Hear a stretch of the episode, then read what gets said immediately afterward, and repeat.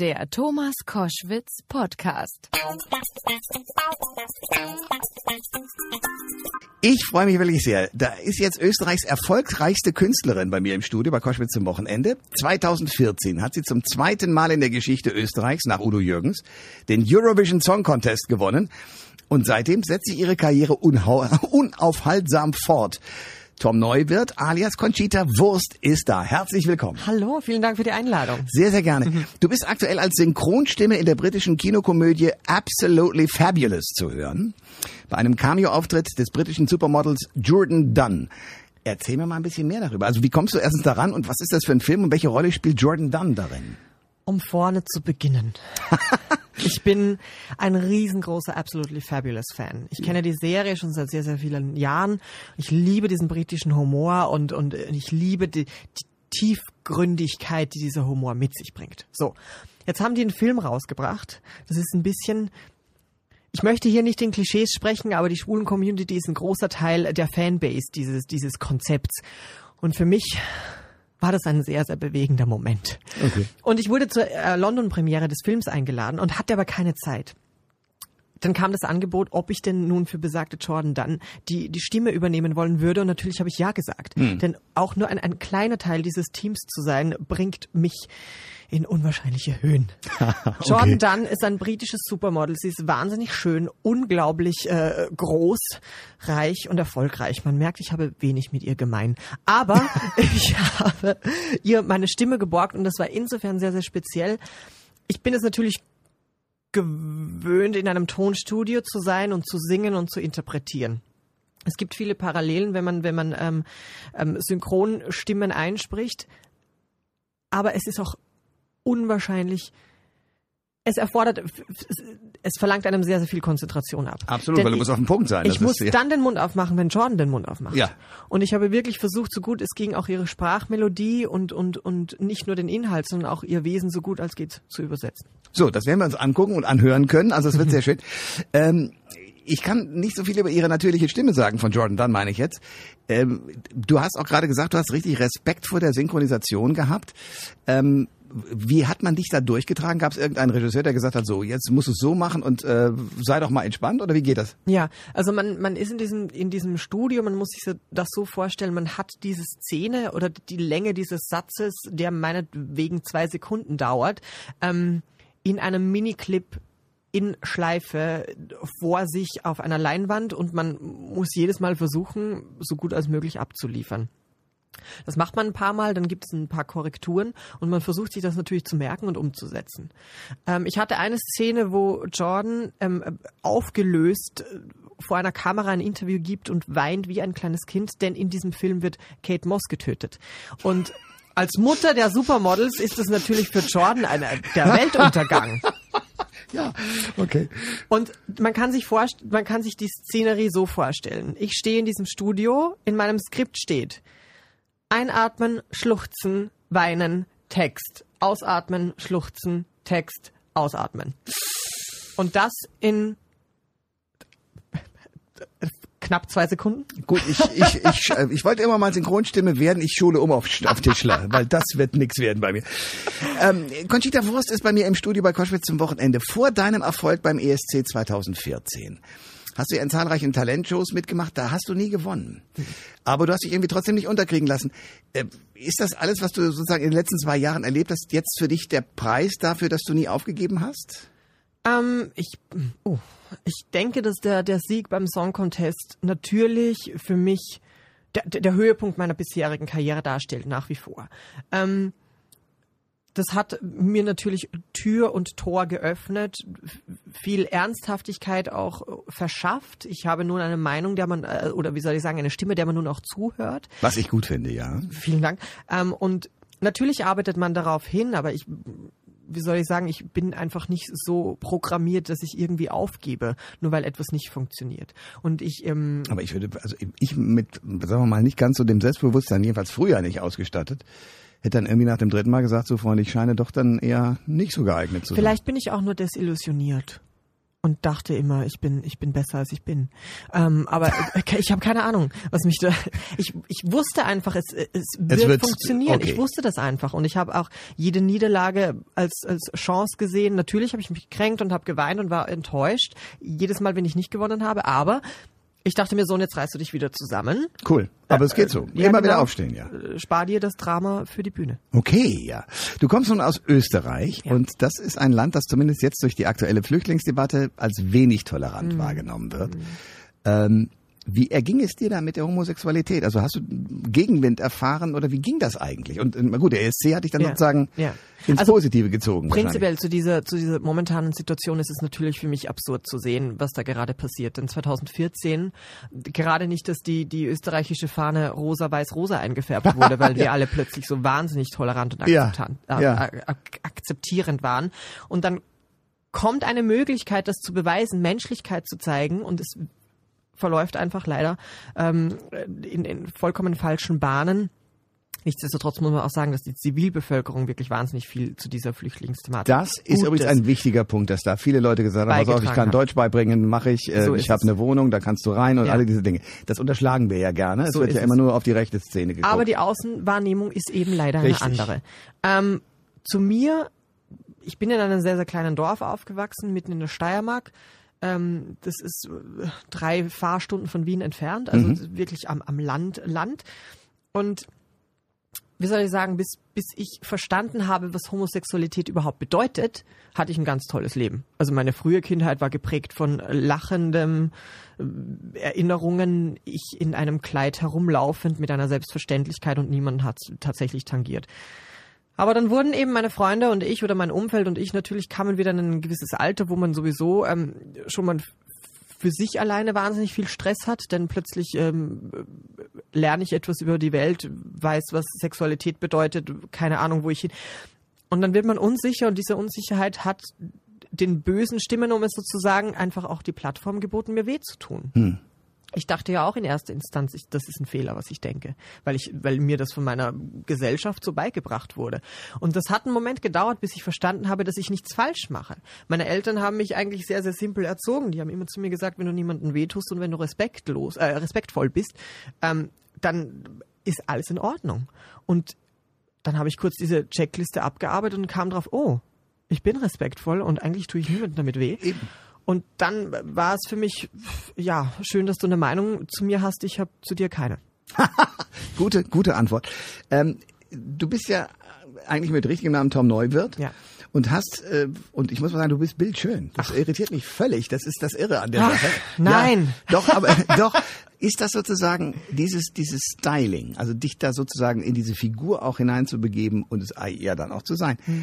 Äh, ist das eine Antwort, die ärgerlich war, weil du sagtest, ich muss jetzt mal zeigen, wie es wirklich ist? Oder wie ist diese Antwort, diese Kunstfigur, die ich als Antwort verstehe, entstanden? Ich hatte einfach wahnsinnige Lust drauf. Ah, okay. Ich habe immer, ich habe immer schon es geliebt, mich zu verkleiden. Ich bin, ich habe das vorher gerade vor, kurz angeschnitten. Ich bin mit einem mit einem Kleid in den Kindergarten gebracht worden, weil es für mich gar kein, das, da gab es keinen Grund zu diskutieren in der Früh.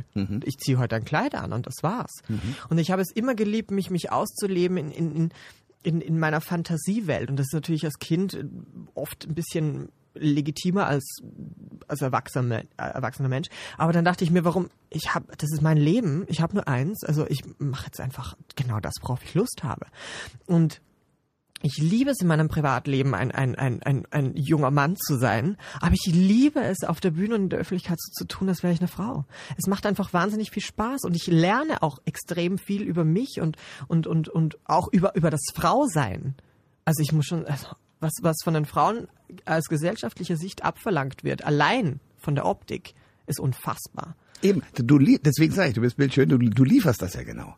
Also das ist ja für Männer das genau Verwirrende. Mhm. Und äh, auf der anderen Seite kann ich mir vorstellen, dass du dann sozusagen, äh, wenn du dich wieder verwandelst, auch ein Privatleben hast, weil du wirst wahrscheinlich gar nicht erkannt, oder? Mhm. Ja, nein. Also ich werde in, in, in Wien werde ich erkannt, weil ich eben seit ich 16, 17 bin, dort irgendwie über die Bildschirme der Nation geflimmert bin. Aber in allen anderen Städten könnte es ihnen nicht egaler sein, wer der Typ mit der Kappe und dem Bart ist. Ja. Also pff, Sehr ja. cool. Also es war keine ärgerliche Antwort, sondern eine, dass du das liebst, zu sagen, ich, ich äh, verkleide mich, äh, bin sozusagen eine andere Figur. Mhm. Das ist ja schlau. Also ich Dame Edna. Du, man kann und und und, und oder? Ja. Mhm. Man hat sofort auch die Möglichkeit, denke ich mir immer, in so einer Figur noch mal ganz anders auszuteilen als als Privatmensch, oder? Absolut, absolut. Ich ähm, natürlich ist es auch ein, ein Stück weit ein, ein Schutz, um sich auch ein bisschen darauf hinausreden zu können. Ach, das hat er sie gesagt. Ah, okay. Alles das hat klar. er sie gesagt. Ja. Oder wenn, wenn es um mein, ich, ich rede natürlich über mein Leben und auch über mein Leben also abseits des Make-ups und der Perücke, aber gewisse Dinge will ich einfach nicht erzählen. Und da hilft es mir eben so als Conchita zu sagen, ich habe doch keine Ahnung, was der, was der privat treibt. Ich weiß das doch nicht. ja, genau.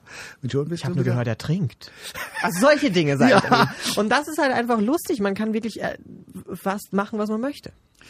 Du hast jetzt äh, ja seit dem ESC ein, eine unglaubliche Karriere jetzt äh, hingelegt und, und jetzt bist du Synchronstimme im Film, du bist sozusagen, es geht immer weiter, Alben, äh, Tournee, alles diese Dinge.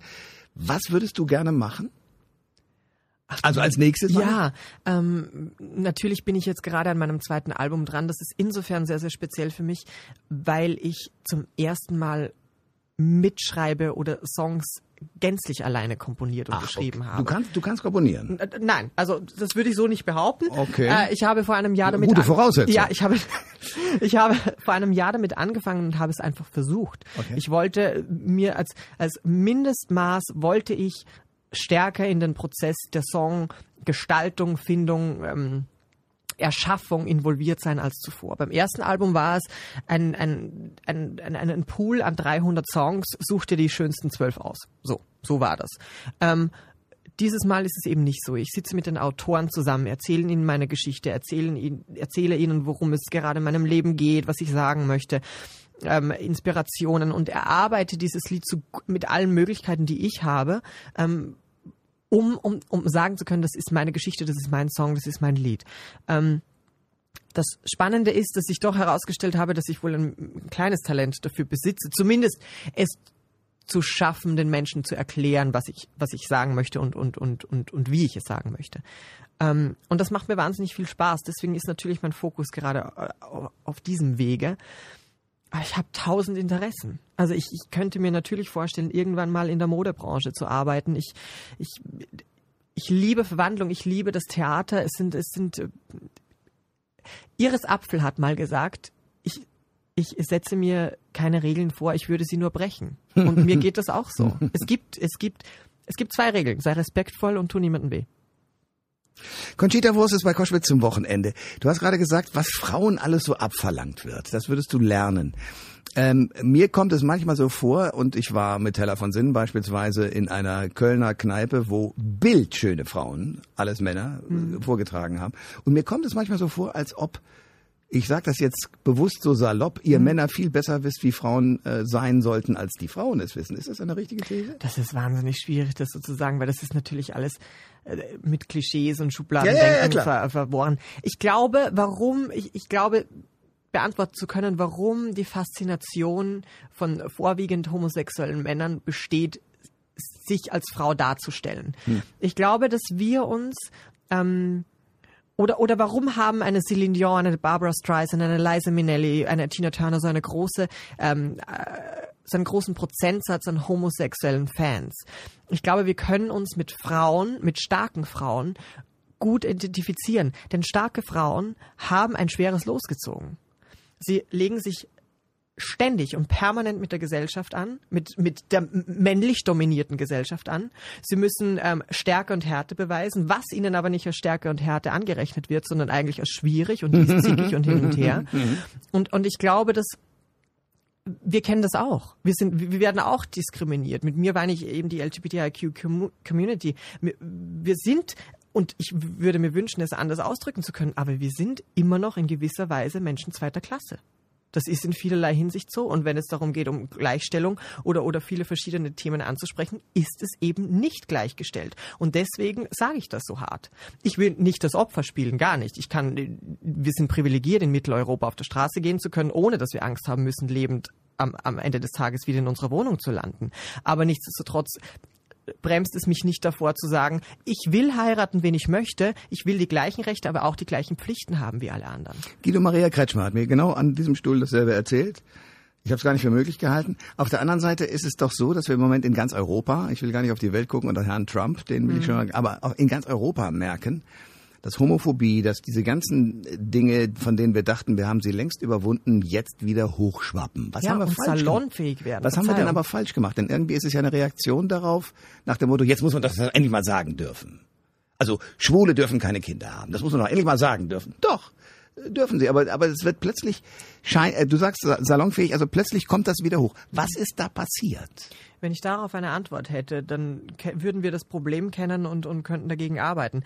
Ich glaube, in, in gewisser Weise kennt man das Problem. Es ist doch alles immer am Ende des Tages auf, auf die wirtschaftliche, ähm, auf, das, auf das Wohlbefinden des Volkes zurückzuweisen. Gerade die politische Situation in aller möglichen Ländern, wie in Österreich auch, haben eine große Rechtsbewegung. Ähm, ist auf die Unzufriedenheit des Volkes rückzuführen. Ähm, das natürlich kann ich nicht pauschalisieren und natürlich möchte ich hier nicht alle in eine Schublade stecken, aber dass eben viele rechtsorientierte Menschen ähm, nicht der, von, nicht der gleichen Meinung sind wie ich, wenn es um Gleichstellung geht, ist kein Geheimnis. Und Unzufriedenheit, wie soll ich sagen, das ist alles ein, ein verworrenes Netz, warum das hoch, hochkocht. Es ist, ich, ich sage das deswegen so gern salonfähig, weil ich war vor einigen Tagen ein, mit einer Situation konfrontiert. Ich war nicht selber in dieser Situation, aber mir wurde es erzählt, ich habe eine Freundin, die ist äh, kleinwüchsig und wurde in der Straßenbahn äh, auf, auf das Niveau, ich kann es nicht mal wiederholen, auf das Niveauloseste äh, bepflegelt. Unterm Strich wurde ihr klargemacht, ähm, dass sie darüber nachdenken sollte, was man mit ihr im Zweiten Weltkrieg gemacht hat, hätte. Nicht vergast. Und das, das, ja das war für mich ein, ich wusste nicht, was ich darauf sage. Und das meine ich damit. Die Menschen haben nicht einmal eine Scham, es auszusprechen. Ja, ja, eben. Und das ist so erschreckend, dass es mich mit Traurigkeit und Zorn erfüllt und auch ein bisschen Ratlosigkeit. Denn ich versuche wirklich in, in jeder Situation, wo es angebracht ist, natürlich kann man nicht immer über die, wie soll ich sagen, ich will ja auch nicht jede Situation in, in, in, ein, in diese, diese wahnsinnig ernsthafte und, und, und seriöse Ecke drängen, denn manchmal ist es auch schön, einfach nur zu lachen über irgendeinen ja, Schwachsinn. Ja. Aber wenn ich dann sowas höre, da, da weiß man nicht mehr, was man, was man dazu sagen soll. Und ich, worauf ich hin wollte, ich versuche wirklich auch immer, wenn es angebracht ist und, und wenn es passt, darauf aufmerksam machen, weil ich, ich bin davon überzeugt, dass wir können nicht hoffen, dass es eine Gleichstellung geben wird, wenn wir nicht ständig davon reden und immer wieder darauf aufmerksam machen.